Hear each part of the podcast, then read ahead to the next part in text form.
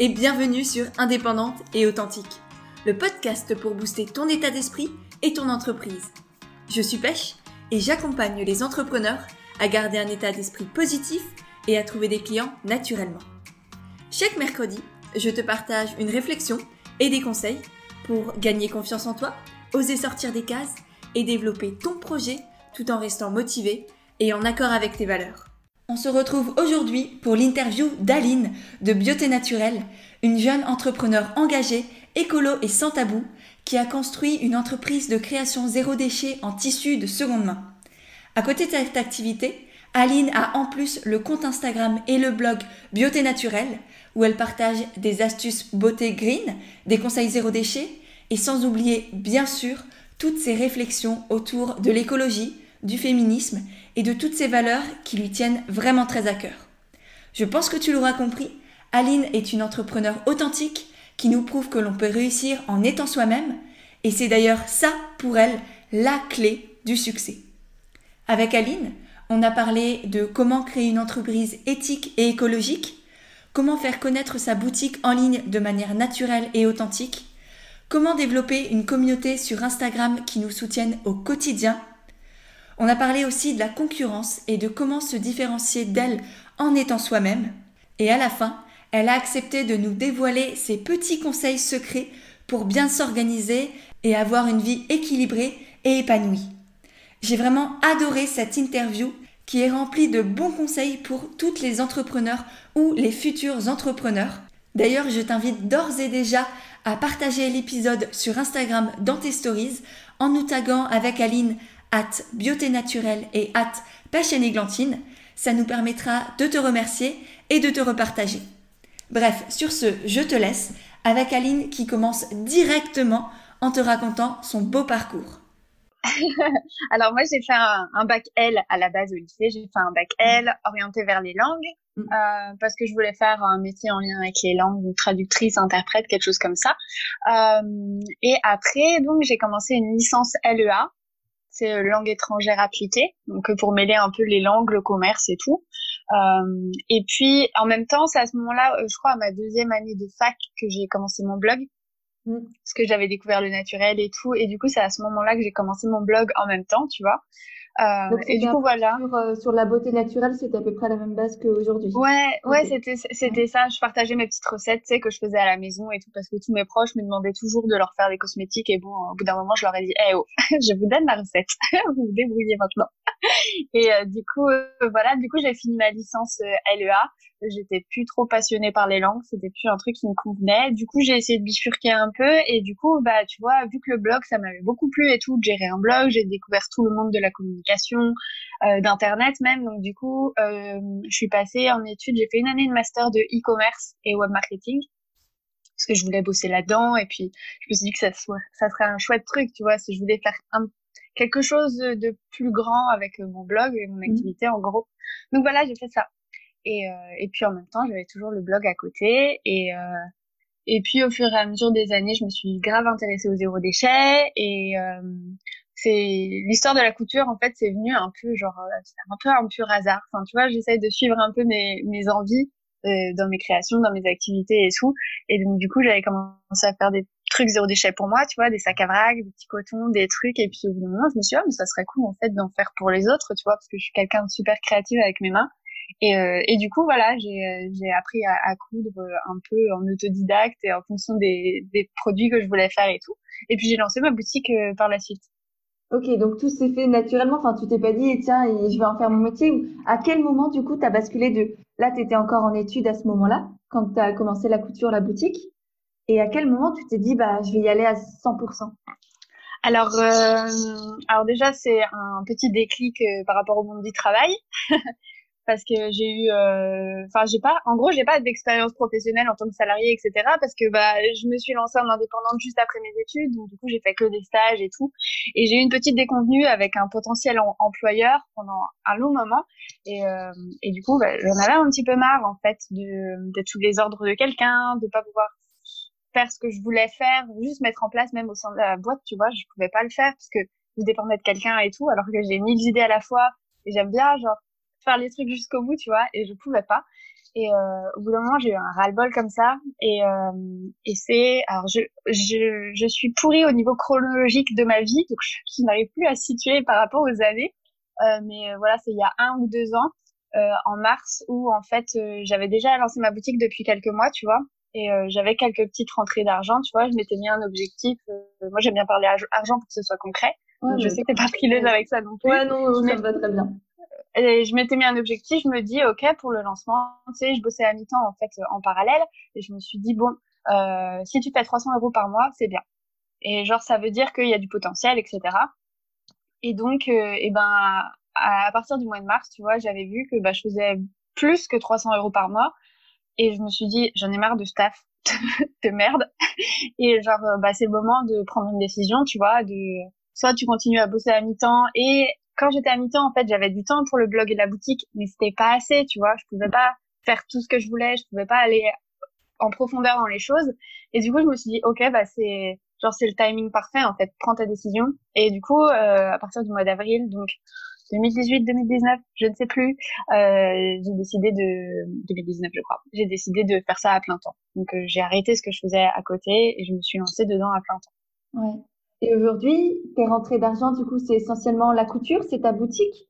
Ou c'est aussi, tu as toujours des partenariats? Je sais qu'à un moment, tu étais un peu, euh, je savais plus comment jongler entre les deux. Ouais. Comment ça se fait? Du coup, on parle d'argent, on y va à fond. On y va. business model, ton, tes ressources en fait. En gros, en gros, euh, avec le blog, enfin, faire une petite récap d'ensemble. Avec le blog, j'ai mis beaucoup de temps à avoir des revenus. Genre, mm. ça fait, tu vois, cinq ans que je blogue et ça fait que même pas un an que j'ai des vrais revenus. Donc, je me suis toujours dit, ça sera jamais une source de revenus stable. Et enfin, c'est pas de là que je vais dire, je vais me payer avec le blog, tu vois.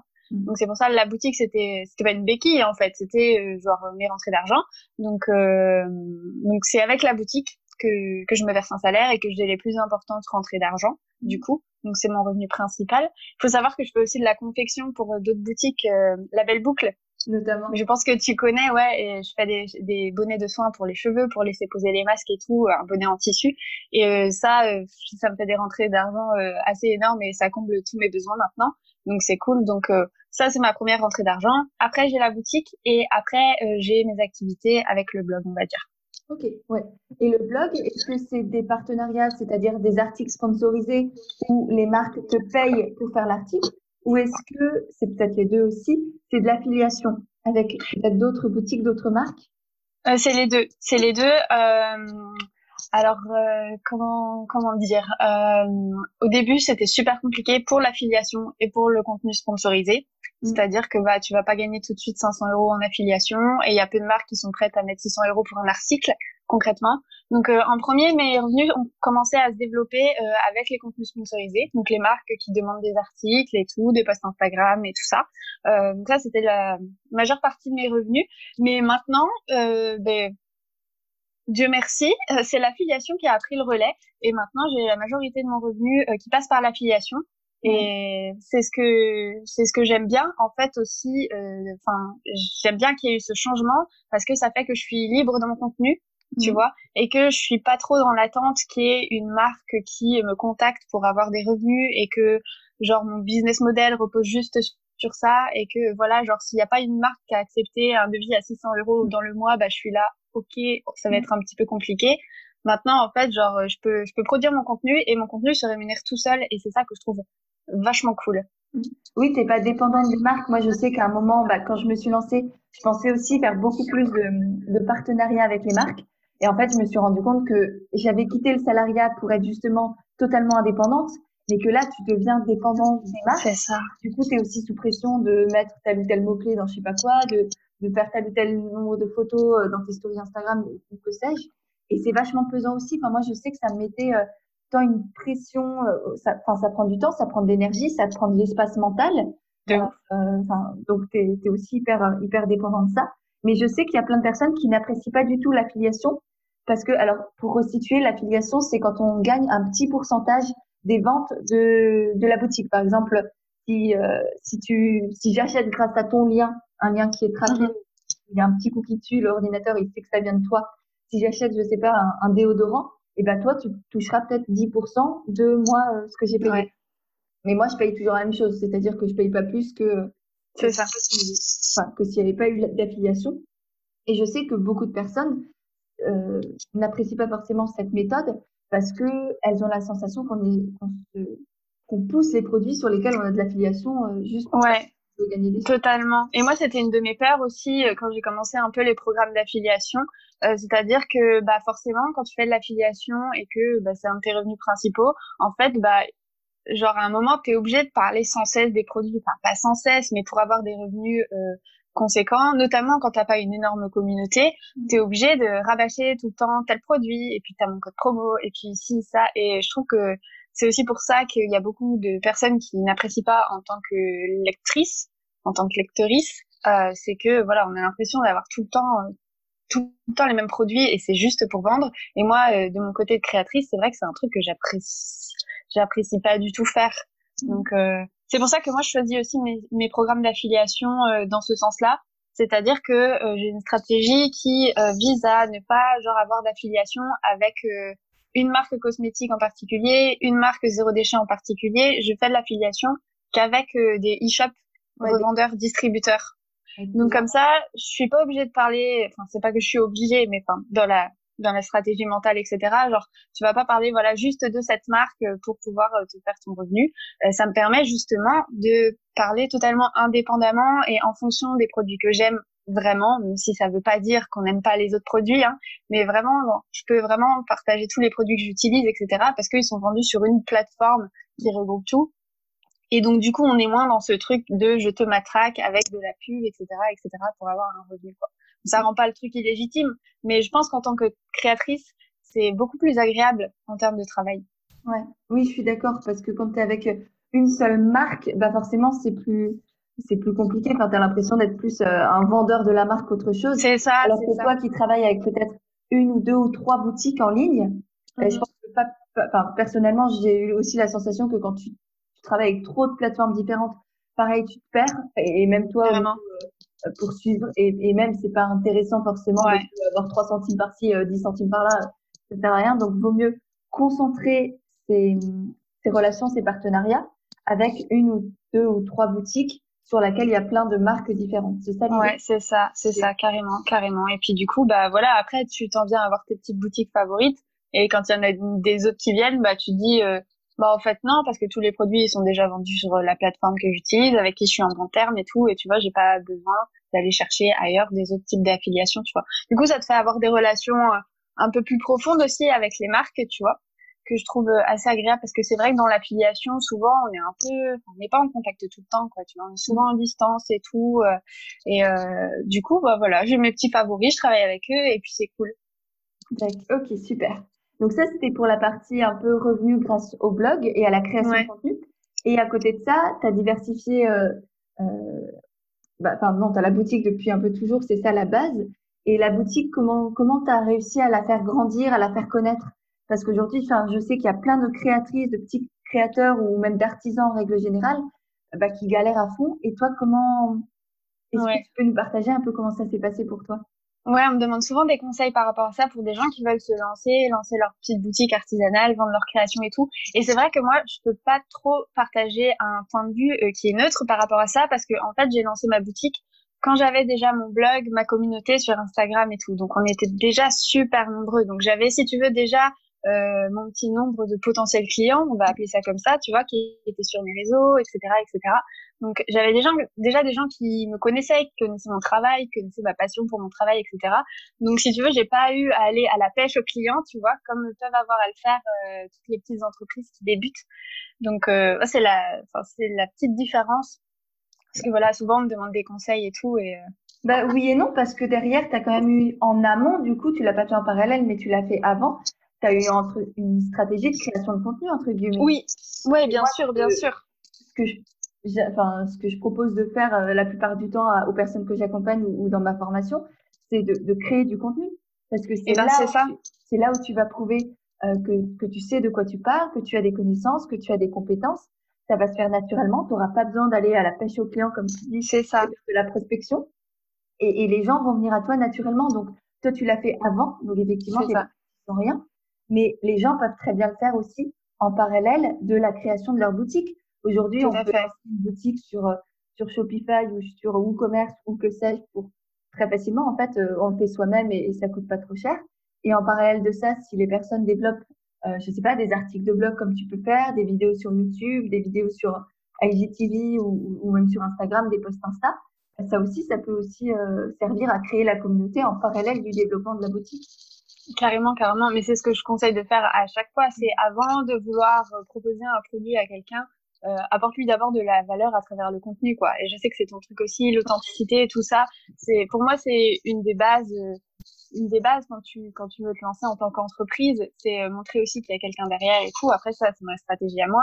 Mais, oui, c'est super important, le contenu, et même de préparer un petit peu le contenu en amont, tu vois, commencer à créer une communauté avant de proposer directement tes services, créer quelque chose avant autour de ton univers et tout ça qui permet de fédérer, voilà, d'avoir des, des, relations aussi euh, assez proches euh, avec euh, avec la communauté, avec les abonnés. Ça, c'est super important. Ouais.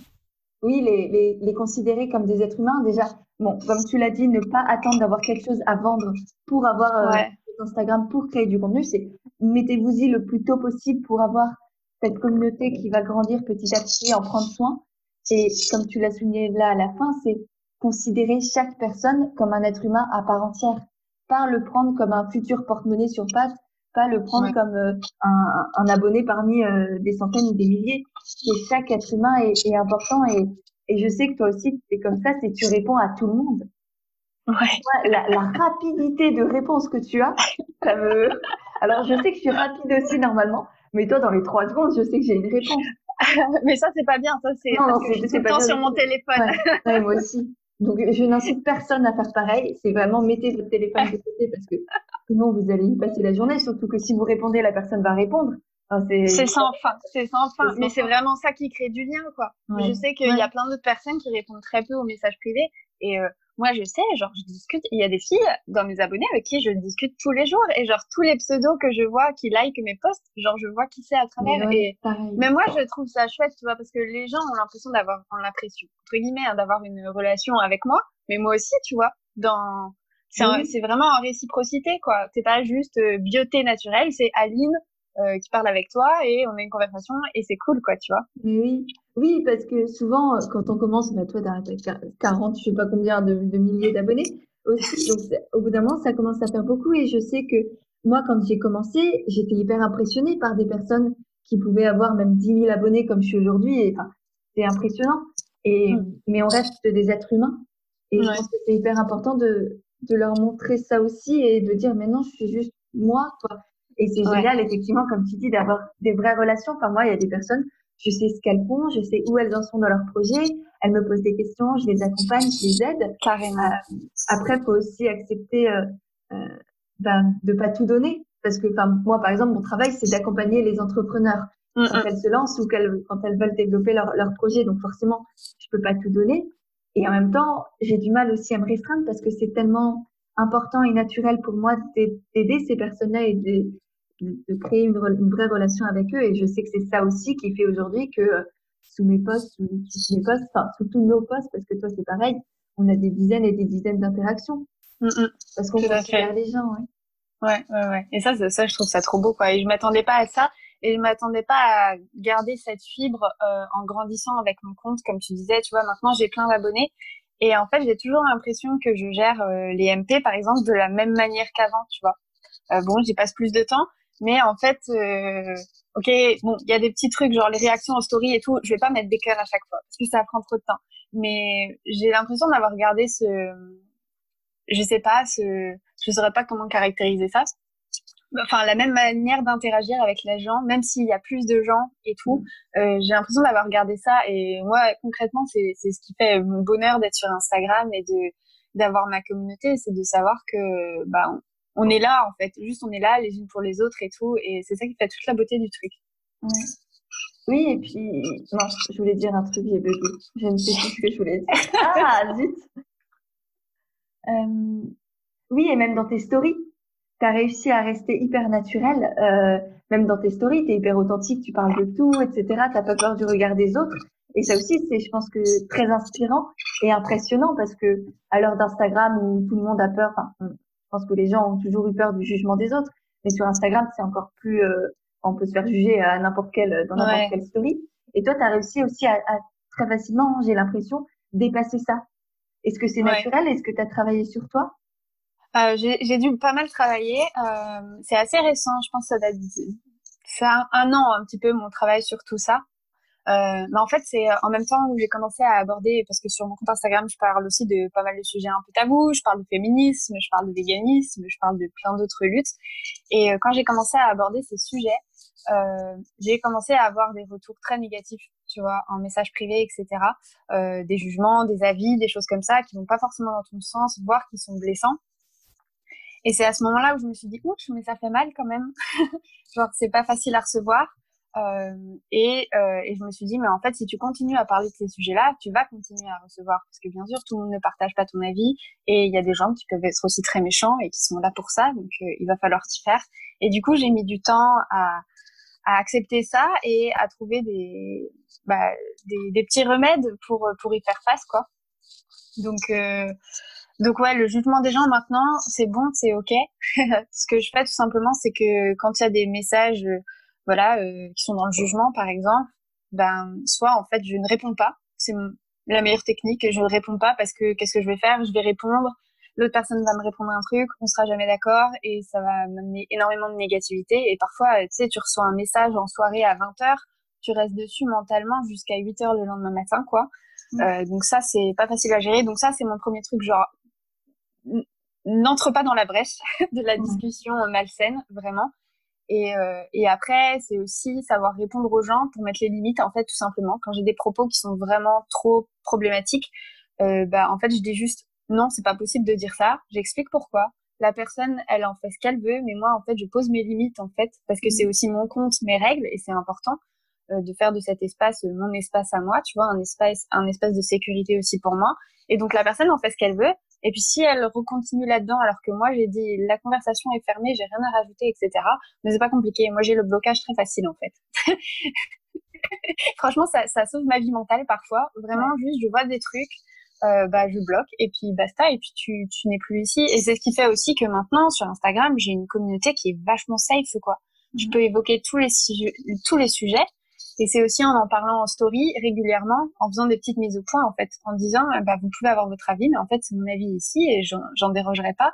Et, euh, et voilà, il y a des trucs sur lesquels je discute pas et, et c'est mes règles. Et enfin, je répète ça de temps en temps pour que les gens qui sont nouveaux sur mon compte, ils comprennent que c'est pas la fête du slip, en fait. Tu peux pas dire tout ce qui te passe par la tête.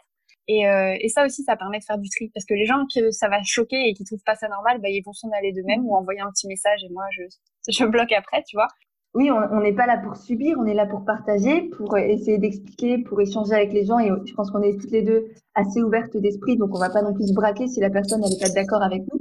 Par contre, c'est aux autres aussi de nous respecter, de respecter nos opinions et, de partir. Enfin, voilà, on s'en fout. Moi aussi, j'ai le blocage très facile. Si la personne, elle, elle m'insulte ou je sais pas quoi, ou simplement elle a pas du tout envie d'échanger, elle est bloquée sur son truc et enfin voilà, il peut tout se passer. moi, je m'en fous. Enfin, je suis pas un abonné prêt. Je suis pas là pour avoir totalement d'abonnés pour accumuler ça. ça n'a pas totalement. Et, euh, et tu parlais tout à l'heure des nouvelles personnes qui arrivent sur ton compte. Est-ce que tu sais d'où elles viennent du coup? Comment tu fais Comment tu continues à faire grandir ton compte? Euh, Bon, euh, il y a beaucoup de personnes qui viennent un peu de manière un peu random sur mon compte tous les jours, tu vois. Donc les personnes là, je ne sais pas du tout d'où elles arrivent. Peut-être via les hashtags, peut-être euh, elles étaient sur mon blog, donc elles ont vu mon lien vers Instagram et tout ça. Je sais qu'il y a pas mal de personnes qui arrivent comme ça par mes recettes sur le blog. Euh, mais sinon, en général, les... mon compte il grandit quand il y a des partages d'autres blogueuses. En général, voilà, les communautés arrivent sur chacun de nos comptes et puis euh, et puis et puis voilà, ça grandit assez naturellement de cette manière-là. Mais je sais qu'aujourd'hui c'est très compliqué de faire grossir entre guillemets euh, des comptes Instagram sans sans avoir cette notion de partage en fait. Mm. Je sais que c'est assez compliqué pour pas mal de personnes en ce moment même. Ouais. Et pour la boutique, comme tu parlais de, de partage d'autres blogueuses, est-ce qu'elles te partagent toi en tant qu'Aline ou est-ce qu'elles partagent des produits de ta boutique? Euh, c'est les deux en général. Comme je suis assez difficile à dissocier dans mon activité, tu vois, c'est un peu euh, tout entremêlé. Euh, en général, voilà, il y a des filles qui vont partager, bah, par exemple, une commande qu'elles ont faite à leurs frais sur la boutique, et du coup, elles vont dire ah, c'est trop cool, c'est Aline qui les fait et tout, de beauté naturelle, parce qu'en plus de son blog, elle a une boutique et tout. En général, c'est comme ça que ça se fait. mmh. en général. Et sinon, souvent, c'est voilà, par rapport à des recettes, par rapport à des conseils ou à d'autres sujets, qu'elle elle partage mon compte. Quoi. Mmh, et, et, la boutique, comment tu as fait pour, pour la développer, pour trouver tes fournisseurs, pour, pour acheter le matériel? Comment, comment tu t'en es sorti pour vraiment la, de A à Z, développer ta boutique sur Internet? Euh, alors en premier, ça a commencé avec une refonte totale de mon site déjà, parce qu'avant je travaillais sous Blogger, euh, qui est une plateforme de blog assez limitée. Mm. Euh, et donc du coup, quand je me suis décidée à refaire mon site sous WordPress, c'est vraiment genre la base WordPress, c'est vraiment super qualitatif. Je me suis dit ok, je vais faire sous WordPress parce que je pourrais faire une boutique par la suite, parce que je sais que potentiellement j'allais ouvrir une boutique, vendre des e-books, tu vois, c'est super important. Donc ça a commencé par ça. Et puis après, bah, dans le processus de développement de la boutique, ça a été euh, euh, de chercher les matières premières donc pour faire mes, mes créations euh, upcyclées parce que moi je travaille qu'avec des tissus issus de la récupération pour faire mes accessoires zéro déchet donc du coup ça a été bah, où est-ce que je peux récupérer tous ces tissus? Alors l'idée m'était venue d'ouvrir la boutique quand je faisais les vides greniers et quand je trouvais plein de tissus je me suis dit ah mais c'est cool en fait de faire des produits à partir de matériaux de seconde main. Donc euh, je savais directement qu'il fallait que bah, que je cherche vers les réseaux de seconde main puisque c'est un peu la c'est euh, l'âme de, de mon activité. Euh, et du, du coup, ça a été, voilà, où est-ce que on peut trouver tout ça, des beaux tissus, etc., etc. Donc euh, voilà, beaucoup de vide-greniers tous les étés. Bon là cet été c'est un petit peu mort, mais heureusement qu'on en a en stock. Mais voilà, euh, vide-grenier, euh, on passe aussi par des réseaux caritatifs, on sait les magasins caritatifs du genre Emmaüs ou d'autres associations dans les villes autour de chez nous. Donc du coup, sur la boutique en premier, voilà, je faisais les nouveaux produits en fonction des tissus que je récupérais. Donc voilà, qu'est-ce que je peux faire avec ce tissu en particulier? Donc, je crée un produit. Et puis, au bout d'un moment, j'ai eu beaucoup de demandes, du coup, et c'est ça aussi qui m'a permis d'agrandir aussi euh, ma clientèle sur la boutique, c'est d'écouter euh, leurs besoins en termes d'accessoires zéro déchet. Et euh, donc voilà, il y a des personnes qui disaient ah Aline, tu ferais pas ça, enfin genre j'en cherche trop, cherche trop et je trouve pas, etc. Et donc du coup, ça m'a aussi aidé à bah, chercher d'autres fournisseurs de seconde main pour de nouveaux types de produits et tout ça. Donc, donc voilà pour les, les, petits fournisseurs et tout ça. Et après, euh, bah vraiment proposer de plus en plus de produits, enfin différents produits, ça m'a vachement aidé aussi à agrandir, agrandir bah, ma gamme et puis du coup bah, intéresser plus de personnes. Parce que c'est vrai qu'au début sur la boutique je vendais juste des sacs à vrac et des pochettes à brosse à dents je crois. Donc c'est pas un choix hyper vaste. Et du coup bah voilà en écoutant les retours des gens euh, en leur proposant des produits qui leur correspondent, qui correspondent à leurs besoins, j'ai réussi du coup à agrandir cet éventail de possibilités pour eux. Quoi. Mmh. Et est-ce que tu t'es spécialisé dans un certain type de produit? Parce que toi, ta spécificité, on va dire, parce qu'aujourd'hui, il y a quand même énormément de créatrices zéro déchet. Donc, comment est-ce que tu te différencies des autres? Tu as l'idée des tissus upcyclés que tu trouves chez Maüs et compagnie dans les brocantes. Et à part ça, est-ce que comment tu fais pour te différencier des autres? Ouais, bah mon élément différenciant, c'est vraiment genre le côté upcycling, du coup, parce qu'on est comme assez peu de créatrices, créateurs à, à créer des produits à partir de, de matériaux de seconde main. Euh, et ensuite, bah, euh, moi, dans mon activité, ce qui apporte énormément de valeur aussi, bah, c'est l'ensemble de mon univers et c'est ma personne, tu vois. Comme on parlait tout à l'heure, de tout ce que je représente aussi sur les réseaux sociaux, toutes les valeurs que je prône euh, sur les réseaux sociaux, ça, ça, ça rapporte cet élément qui me différencie des autres aussi. C'est plus que euh, la marque zéro déchet, tu vois. C'est Aline qui a des convictions féministes, qui va te parler de sexe et de véganisme et qui te donne des conseils beauté, qui te fait aussi des produits zéro déchet. C'est ça qui apporte aussi euh, ce, petit truc en plus, quoi. oui, je suis tout à fait d'accord. Et c'est aussi, euh, il y a certaines personnes que j'accompagne qui sont pas du tout pour ça, et il y en a d'autres qui, qui essayent de développer ça, ce qu'on appelle aujourd'hui le personal branding c'est faire en sorte que les personnes viennent chez toi pour toi. Elles ne viennent pas acheter, euh, je sais pas, un couvre-plat. Elles viennent acheter le couvre-plat d'Aline de Beauté Naturelle et qui soutient et elles soutiennent en même temps euh, tes convictions parce qu'elles se retrouvent dans tes valeurs.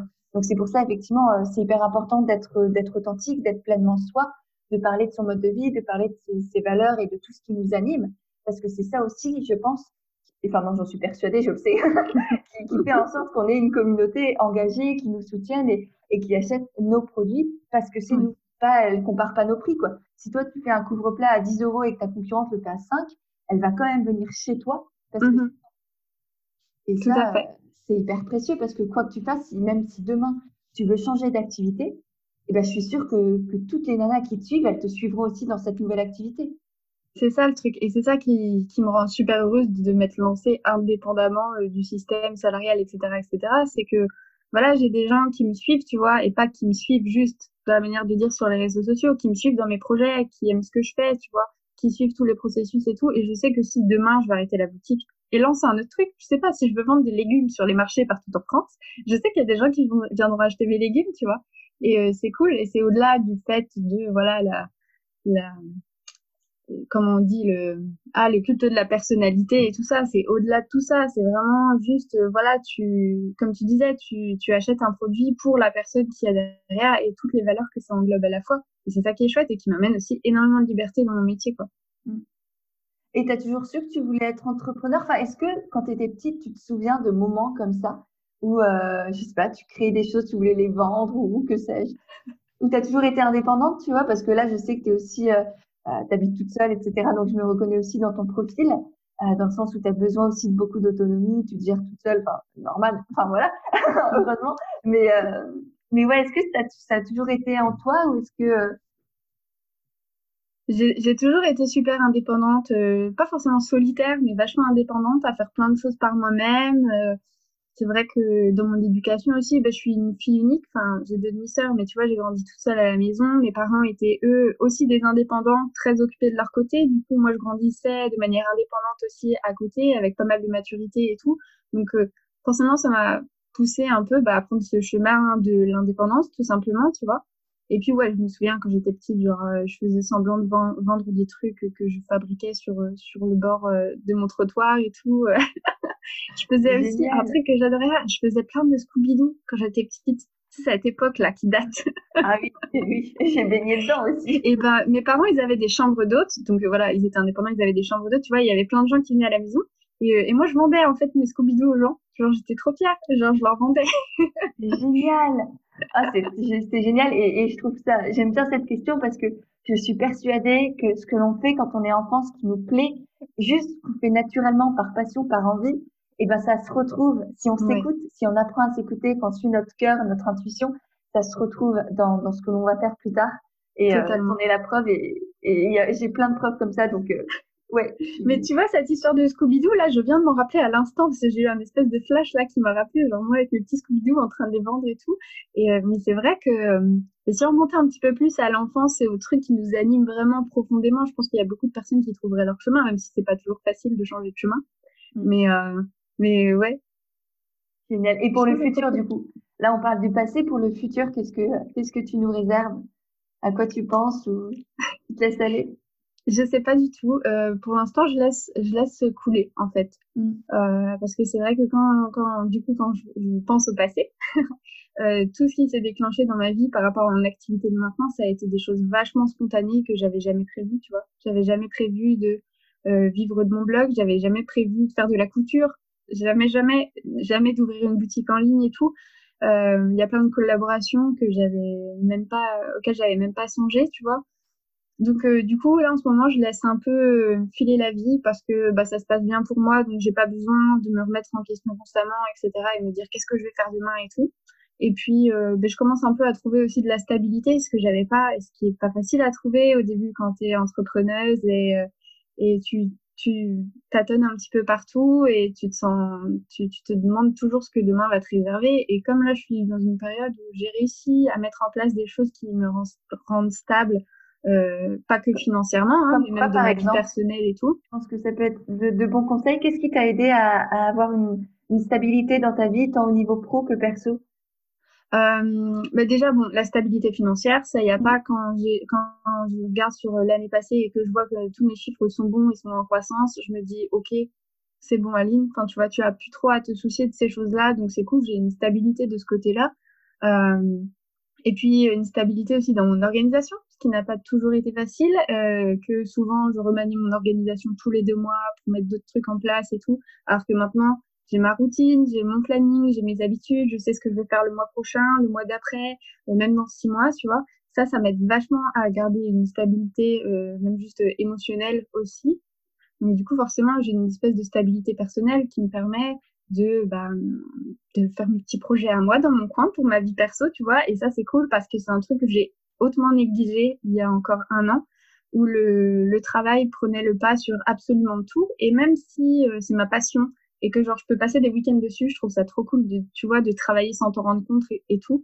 Euh, j'ai réussi un peu à quand même mettre de l'ordre dans tout ça pour pouvoir me dégager du temps pour des activités qui qui n'ont pas à voir avec mon travail. Parce que, mm. comme je dis, même si je kiffe et même si, genre, je me tue pas à la tâche quand je travaille pour moi, tu vois, c'est important pour la santé mentale de se garder des petits créneaux dans la semaine, dans la journée, dans le mois où tu vas te dire je, ne rentre pas dans mon atelier, je ne rentre pas dans mon bureau et je fais d'autres trucs, tu vois.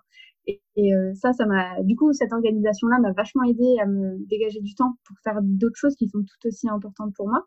Et donc, du coup, voilà, ça fait partie de ce, tout cet équilibre, en fait, que j'ai réussi à trouver au fur et à mesure des mois qui me permettent de me dire, bah, ok, maintenant, je suis stable, en fait. Tu vois, ça tourne ça mm. tourne comme je voulais que ça tourne. Et du coup, j'ai pas envie de rajouter un projet qui va venir chambouler tout ça. Tu vois, je me dis, on laisse couler, on verra ce qui arrivera. Quoi. Et comment tu t'organises du coup, vu que ça, ça a l'air d'être la clé de tout qui a, qui a changé ta vie Comment tu t'organises? C'est quoi, je sais pas, ta journée type ou ton organisation sur la semaine? Je vais dire tous mes secrets. C'est parti. euh, en gros, moi, du coup, comme j'ai mes deux activités de couturière et de blogueuse, euh, il me faut de la régularité dans les deux métiers, parce que sinon, euh, si je travaille pendant trois mois juste sur la couture et que je laisse le blog à, l'abandon, c'est un petit peu compliqué. Euh, du coup, déjà, j'ai un, en gros, j'ai plusieurs formes de planning à l'année, au mois et à la semaine. Donc, à l'année, tu vois, euh, je vais planifier mes mois de confection au niveau de la couture. Donc, par exemple, ben, là, ce mois-ci et le mois prochain, enfin, le mois de juillet, je reprends. tu vois, même pour moi, c'est pas encore clair. Genre, le mois dernier et ce mois-ci, c'est prévu pour la confection pour la boutique. Après, je reprends en septembre, octobre. Et ainsi de suite, tu vois. Donc, à l'année, j'ai des mois qui sont réservés à telle ou telle tâche. Euh, parce que je dois aussi répondre, aux besoins de ma cliente Laurine pour qui je fais de la confection. Donc, il faut que ce soit calé aussi. Donc, ça, ça me permet de m'organiser globalement sur toute l'année. Donc, je sais quand je prends des vacances. Déjà, ça, c'est cool.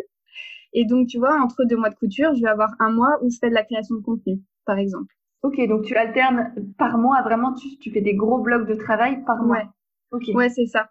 C'est ça. En fait, euh, bah, par exemple, dans ma stratégie de création de contenu, moi, c'est impossible pour moi de faire du contenu du jour au lendemain. Ça me prend beaucoup trop d'énergie. Je peux pas écrire un article pour euh, la fin de semaine, tu vois. C'est genre, je me perds dans mon esprit, ça me stresse à mort.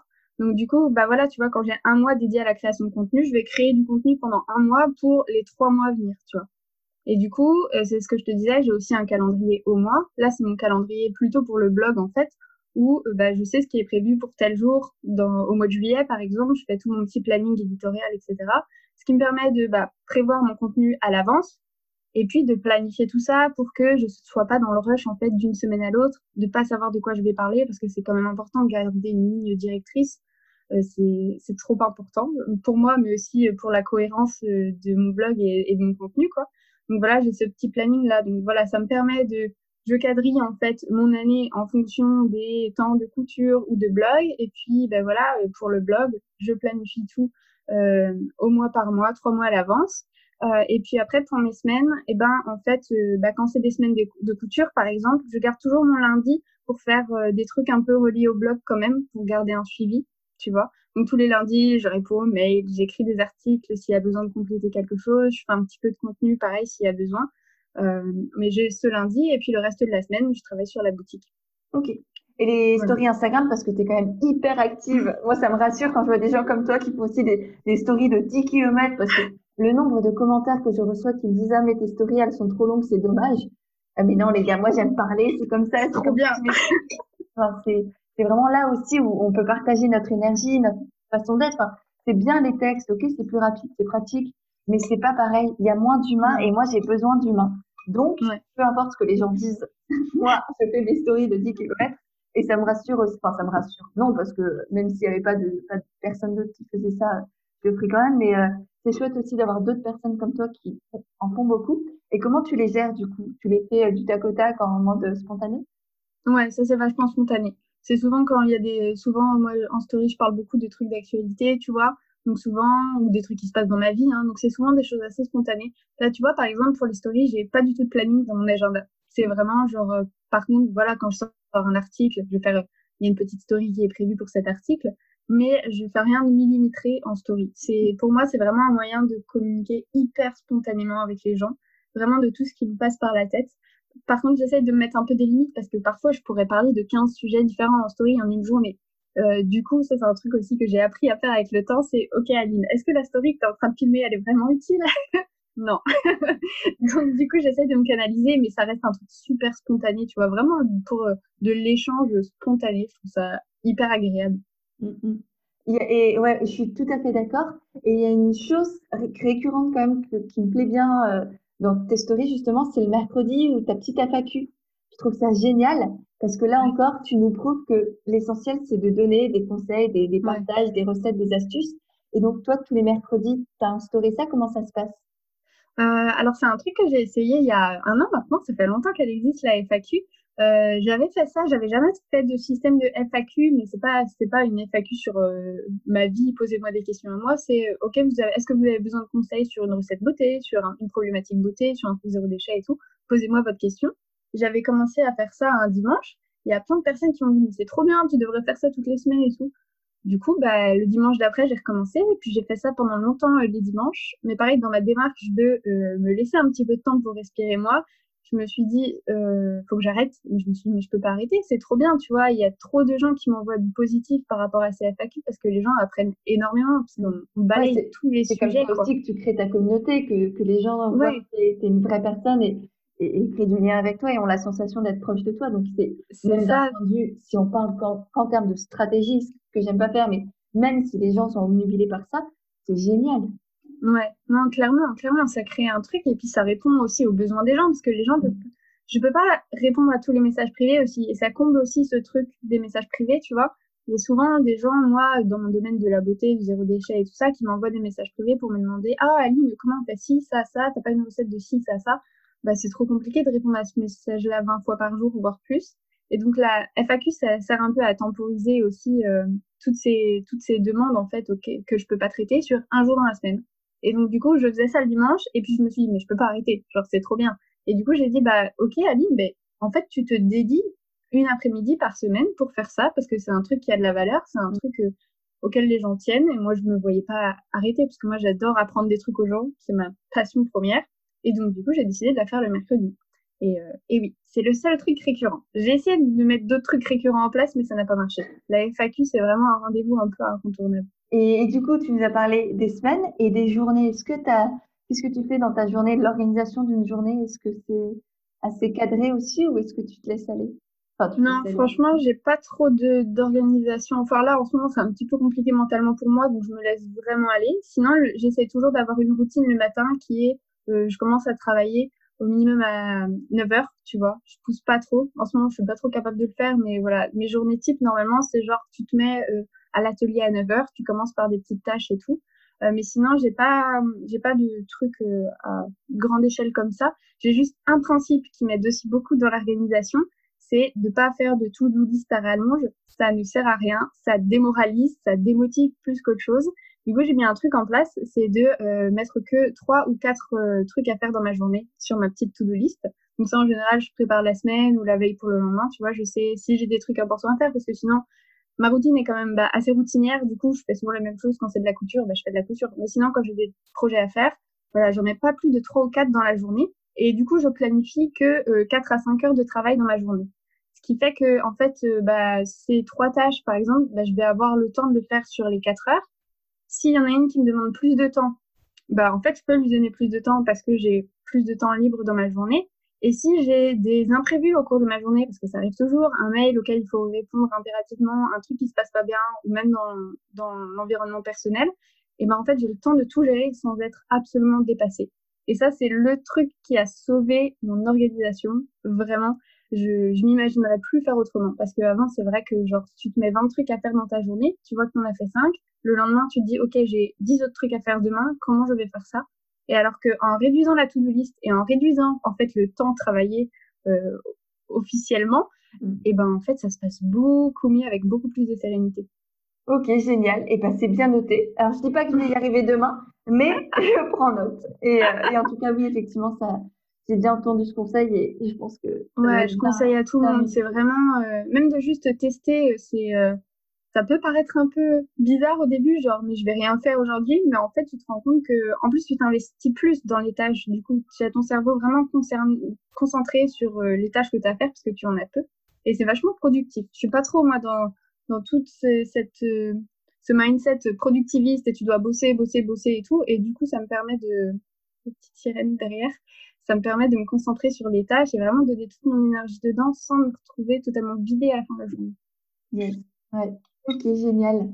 On arrive vers la fin. Alors, j'ai encore deux, trois petites questions euh, assez rapides.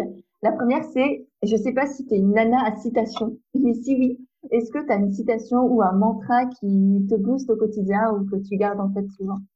Euh, Moi, il y a un truc qui me suit depuis toujours. Je ne sais pas, j'ai retenu cette phrase un jour et euh, elle, résonne en moi depuis longtemps. C'est une mer calme n'a jamais fait un marin aguerri ou quelque chose comme ça. Ça veut dire que, bah voilà, en fait, euh, c'est aussi dans les moments où les choses se passent pas bien, où il y a des difficultés, que bah tu, évolues et tu évolues en bien, tu gagnes des connaissances, tu gagnes de l'expérience et ça peut t'amener que du positif après.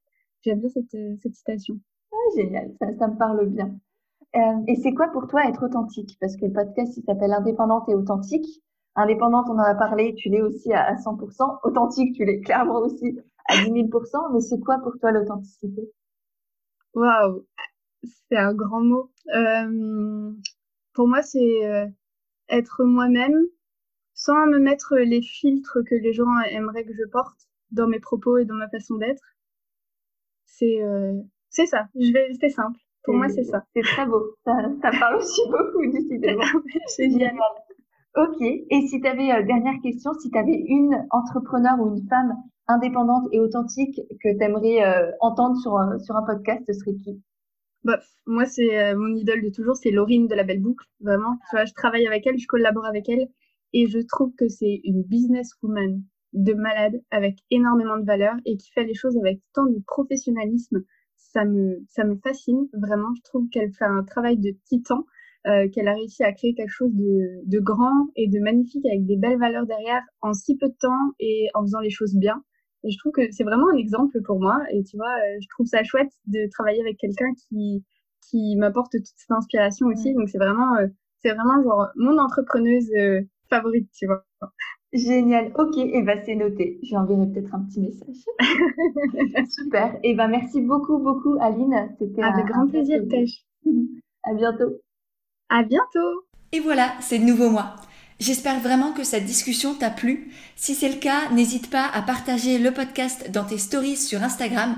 T'as juste à faire une petite capture d'écran, à nous taguer avec Aline at Beauté Naturelle et at Pêche et Et nous, bah, on se fera un plaisir de te remercier et de te repartager dans nos stories. Personnellement, j'ai adoré la transparence et l'authenticité d'Aline, tant au sujet des coulisses de son entreprise que de son compte Instagram. Je garde aussi précieusement ces conseils d'organisation qui me seront bien utiles. Je te prie aussi de nous excuser pour la qualité du son.